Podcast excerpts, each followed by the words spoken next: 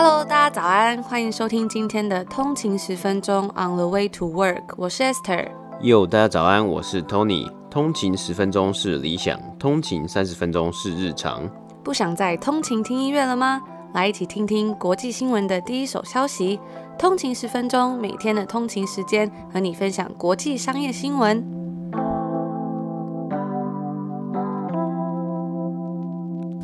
早安，欢迎回来。通勤十分钟，今天是一月二十六号，星期二。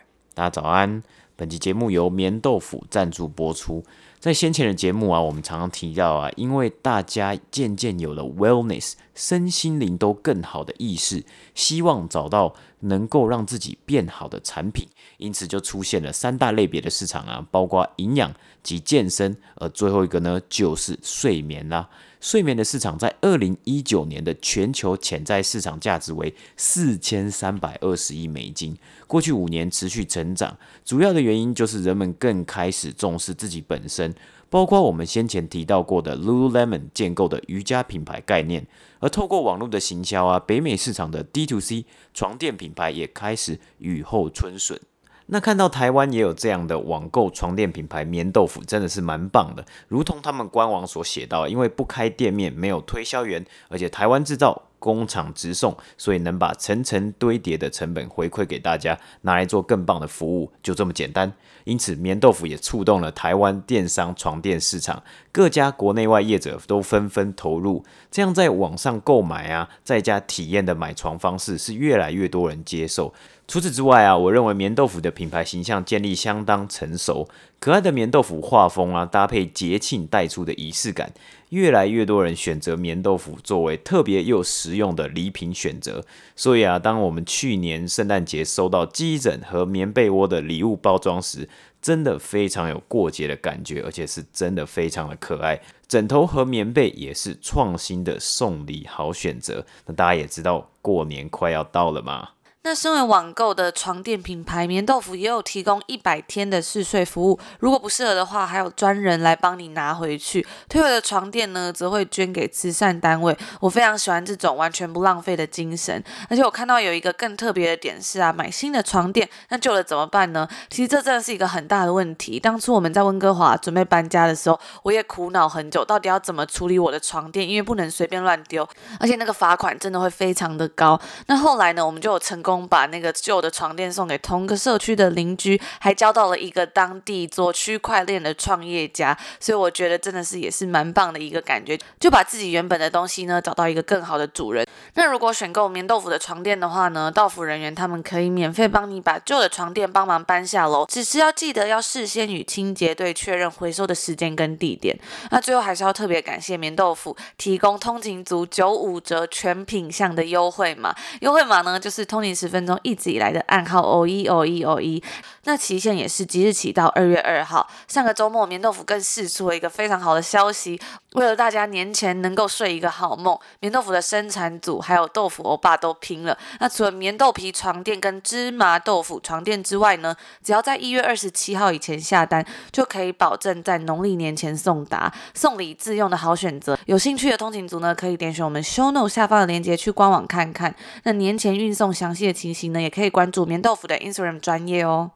那今天节目的一开始呢，来跟大家分享一下这一周值得注意的一些事情。一年一度的世界经济论坛在二十五号开始举行，然后为期是五天。在以往啊，每年冬天都会在瑞士的滑雪胜地举行的这一个论坛，但是呢，今年因为疫情，所以整个活动就是一样改到线上的方式举办。那这个论坛的创始人就表示说，这次的谈话主题是重建信任，希望借由谈话交流，恢复政府、企业及民间社会的三方信任。那另外呢，这周也有更多的公司要来发布他们的财报啦。接下来几天也是会非常的忙碌，超过二十 percent 的在 S M P 上面的公司呢，他们都要在这周来发布他们在上一季的财报，包括苹果、脸书、微软及特斯拉，他们都要在这几天公布他们最新一季的财报。那苹果、脸书及特斯拉呢，他们都是在一月二十七号的盘后发布，而微软则是在一月二十六号的盘后会发布他们最新一季财报。另外，在本周四啊，我们也可以看到二零二零年第四季的 GDP，预计第四个季度的 GDP 将增长四点七个百分比。那这也意味着呢，二零二零年的经济是退缩了三点五 percent。那美国联准会呢，也预计会在本周三举行会议，但是目前看来啊，是不太会有什么比较惊人的宣布。那接下来我们就进入今天的北美指数报道。今天是北美时间的一月二十五号，星期一。今天的道琼工业指数呢是下跌了三十六点九点，跌幅是零点一二个百分比，来到三万零九百六十点。S M P 五百标普五百指数呢是上涨了十三点，涨幅是零点三六个百分比，来到三千八百五十五点。纳斯达克指数呢，则是上涨了九十二点，涨幅是零点六九个百分比，来到一万三千六百三十五点。那今天呢，收盘纳斯达克持续来到历史新高。这个科技股成分为主的指数啊，在今天开盘后最高上涨将近一点四个百分比，但随后却快速下跌，最后止跌回升。而今天标普五百呢，收盘也是来到了历史新高。道琼工业指数呢，则是有下跌的状况。除了本周超多公司要来公布财报之外啊，疫苗以及疫情的消息仍然是一大看点，包括知名药厂 Merck。表示将放弃研发疫苗，部分原因要包括几次试验的结果不符预期。而上周五的疫苗相关新闻呢，也包括 AstraZeneca 对于欧盟官员报告啊，可能会在未来延迟疫苗的配送啊。他仅在报告指出是在欧洲出现生产上的问题，但并没有详细的介绍到哪边造成减少。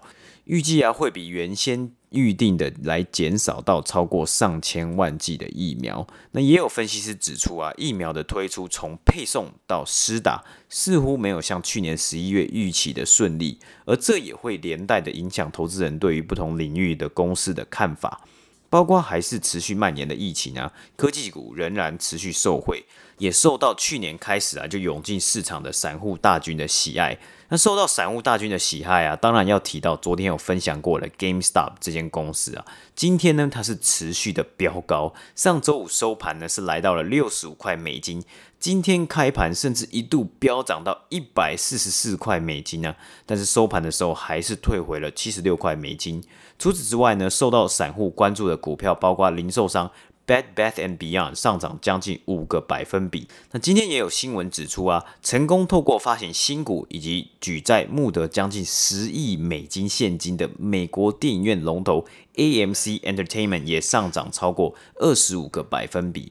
而根据该公司的声明稿指出啊，这次的现金流入可以让该公司在二零二一年承受疫情之下的业务流失。暂时走出了破产的疑虑，而科技股部分呢，苹果是上涨了二点二个百分比。除了财报季之外，Palantir 预计在明天北美时间周二进行软体 demo，也让该公司股价上涨十一 percent，来到三十六块美金。而 Twitter 则是下跌零点四个百分比，网络电商 Etsy 也有下跌二点一个百分比。而今天能源股以及金融银行类股算是承受比较大的损失。包括 Goldman Sachs 下跌二点二个百分比，那这个下跌呢，也部分的导致道琼工业指数今天是下跌的状况。那以上呢，就是今天北美三大指数的播报。那今天的第一则新闻呢，我们来谈谈一间加拿大的公司。那大家应该都不陌生，就是约莫两千年的时候啊，席卷商务人士的 BlackBerry 黑莓机啊，这个手机啊，曾经是北美最受欢迎的智慧型手机，具有键盘的手感啊，让商务人士可以快速的收发 email。根据 Business Insider 的报道，BlackBerry 曾经一度占据北美智慧型手机市场市占率的五成。但是后来呀、啊，因为 iPhone 每年都推出更新嘛，而 BlackBerry 却无法成功增加更多新的功能吸引消费者，因此啊，就从巅峰2011年销量超过五千万台黑莓机，到2016年自己停止生产自家的手机了。但是停止生产手机的 BlackBerry 啊，他们仍然持续经营啊，更是专注在软体上面，包括资安软体等等的。去年十二月呢，更与亚马逊签署协议啊，去开发一套软体系统。可以让汽车制造商去读取汽车数据等资料。BlackBerry 旗下还拥有超过三万八千个专利啊，每年几乎能进账上亿的专利金营收。而 BlackBerry 在进入二零二一年呢、已经成为加拿大股市 Toronto Stock Exchange 多伦多证交所上面最火热的股票之一。从一月四号的八块加币左右，一路狂飙到今天收盘大约二十三块加币。上周啊，更创下了七天的涨幅八十 percent。这样的涨幅呢，上一次看见可是在二十一年前的两千年的二月。所以，到底是什么样的原因造成这间早已跌落神坛的公司股价反涨呢？原因是因为啊，BlackBerry 近日表示已经与 Facebook 达到对于专利的权利金纠纷一事达成和解。那虽然详细的内容尚未公开啊，也比应该也不会公开，但是呢，外界是指出啊，可能会因为和解啊，所以他所要付出的权利金啊，还有所要因为纠纷而产生出来的成本。会之后会随之降低。那在二零一八年的时候，BlackBerry 就控告 Facebook 在 Messenger 这个 App 之中啊，有使用了 BlackBerry 的发明，而 Facebook 呢，则是反控告 BlackBerry 对于脸书的语音讯息科技造成侵权。而双方近日是达成了和解。那就像我们刚刚所说的，BlackBerry 利用旗下的专利清单啊，希望能够带来更多的营收，其中包括本月稍早啊，将九十个专利卖给了中国的华为。而我们在第一季三十三集啊，曾经也有介绍过 Bloomberg 的一篇报道。那这篇报道里面是指出啊，中国有可能去窃取曾经有可能领导五 G 革命的加拿大科技公司 Nortel 的技术，以及华为的崛起。那有兴趣的听众啊，也可以去听听看哦。根据彭博社的报道啊，这个 BlackBerry 这一间公司的管理层啊，更是看到了股价的上涨，开始释出他们自己本身的持股。至少两位 BlackBerry 的经纪人在这一波上涨之中出售自己的股份，包括 CMO Mark Wilson 在一月二十号卖出价值超过九十九万的股票，直接将他本人的持股数量比例降低到四十 percent 以下。BlackBerry 则是回应啊，这些经理人都是在正当公司政策下做出的交易，而我们所有的管理层仍然透过公司长期股份计划持有一定比例的股票。但这个动作啊，代表公司内部的人认为这是一个比较难得啊，二十一年难得一见的这个好涨幅、好价钱，所以 Bloomberg 啊也有写到，如果有持股的人，或许是可以考虑出售部分的持股。那以上呢，就是今天第一则的新闻。接下来我们要跟大家分享的呢，是几只能源类型的 dividend stock。不知道大家在投资这种 dividend stock 的时候，会不会有一个属于自己的策略？说到这种股票啊，第一个会注意到的东西，可能就是这个股息的殖利率。但除了它的殖利率之外呢，还有一些东西也很值得来观察。举例像是一间公司啊，它是否能够长期持续的成长，以及它的长期续航力。尤其像是今年因为疫情的关系，有许多公司都减少了它的。Dividend 的情况下，有一些公司仍然坚持持续配息，就让它显得特别的突出。那首先呢，我们要第一个来分享的是 Brookfield Infrastructure Partners，它在纽约证交所的股票代号 Ticker 是 BIP。自从二零二零年一月以来啊，包括股息，目前是总共成长了十四个百分比，对比 SMP 的成长十七点九 percent。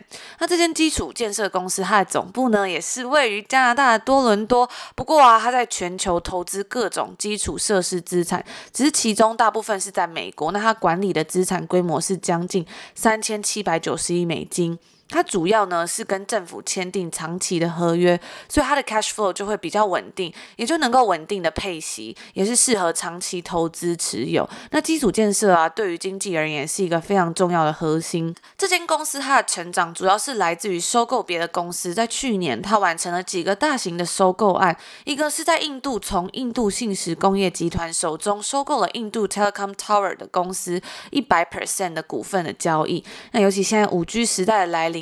对于这些 tower 将会有越来越多的需求。在早些时候啊，能源市场的价格一落千丈，也是在这个时候呢，Brookfield 取得了很不错的交易。去年，他从 private equity 巨头 Blackstone Group 手中收购了四十一 percent 这个 Louisiana 的液化天然气 Liquefied Natural Gas，也就是 LNG 的生产商 Chenier Energy Partners。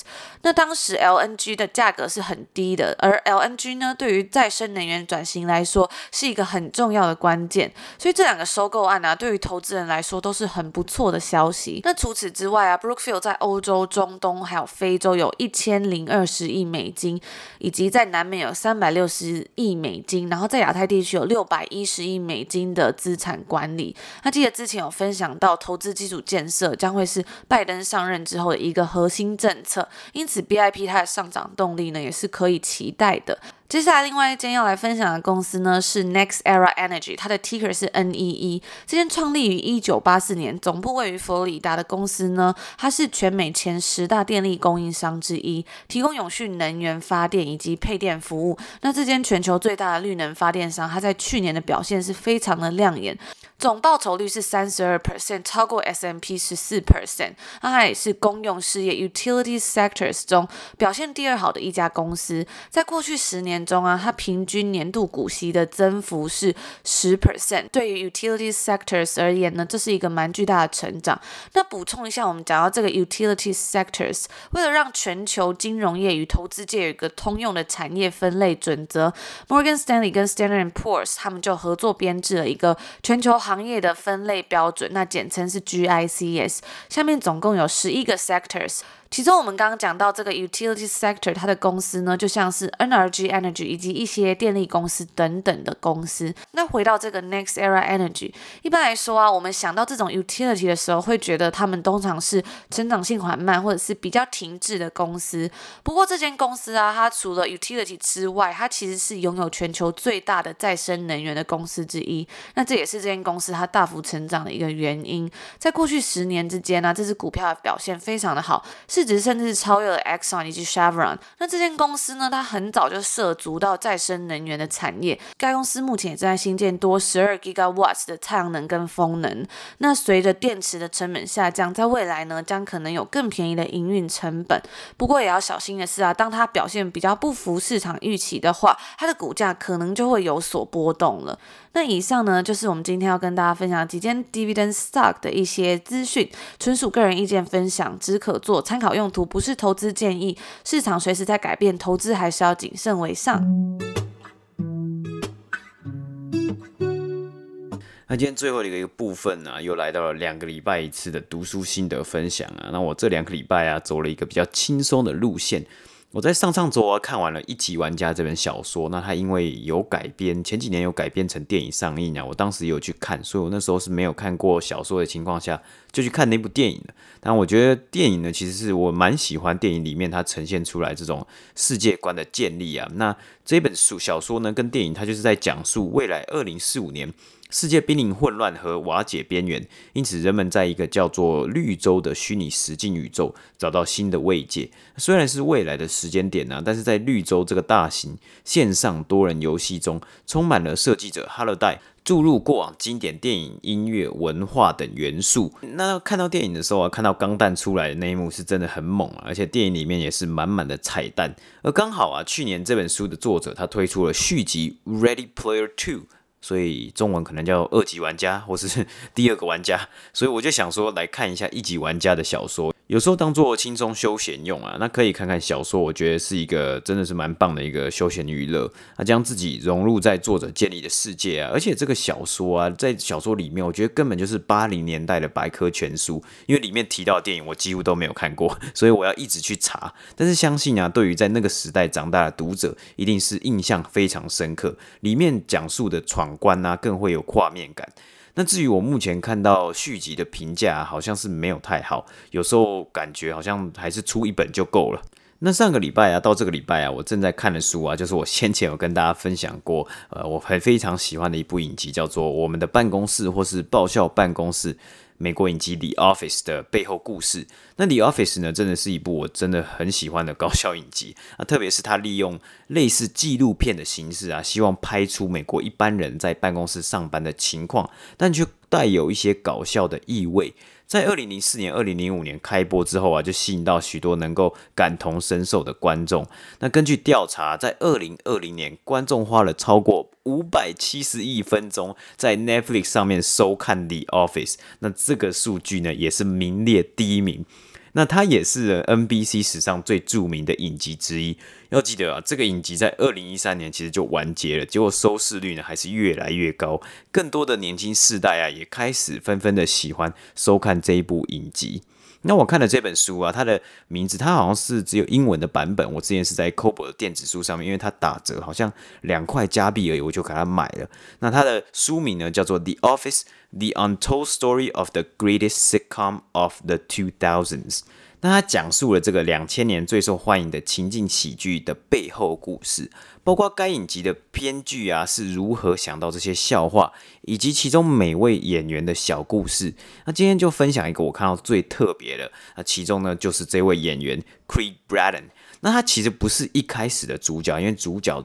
这一部影集最最最有名的主角应该就是 Steve Carell，因为他演过很多很好笑的电影，甚至一开始啊，这个 Creep Bratton 啊，他都只是因为要拍 The Office 这个办公室，所以需要除了主角演员群之外，一些人来当办公室的背景充数，那大概是连龙套或是替身都不太算啊，只能算背景而已。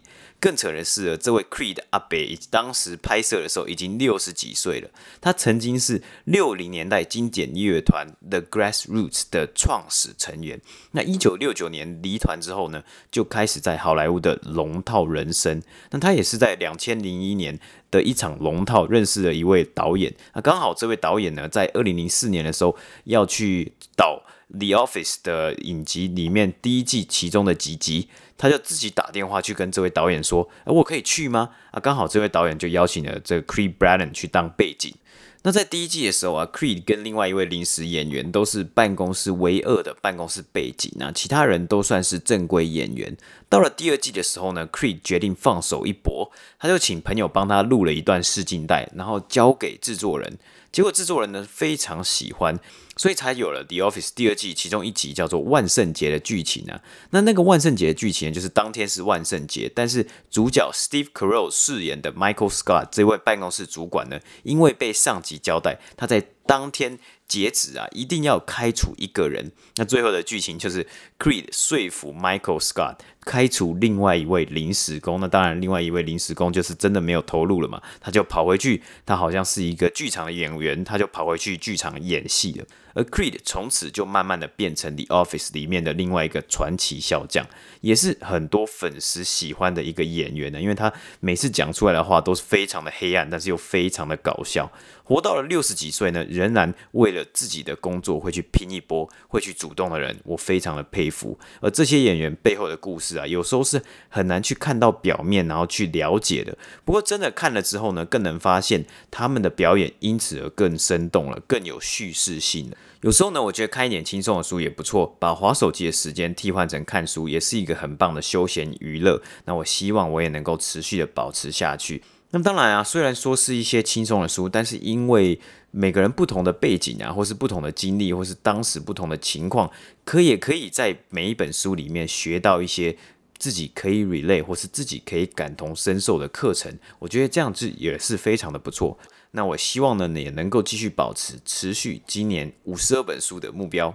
那以上呢，就是我们今天要跟大家分享的新闻啦。如果喜欢我们的内容的话，也别忘了给我们一个五星评价，或者是可以来我们的 Instagram 上面跟我们聊聊天。我们就礼拜四见，礼拜四见，拜拜。拜拜。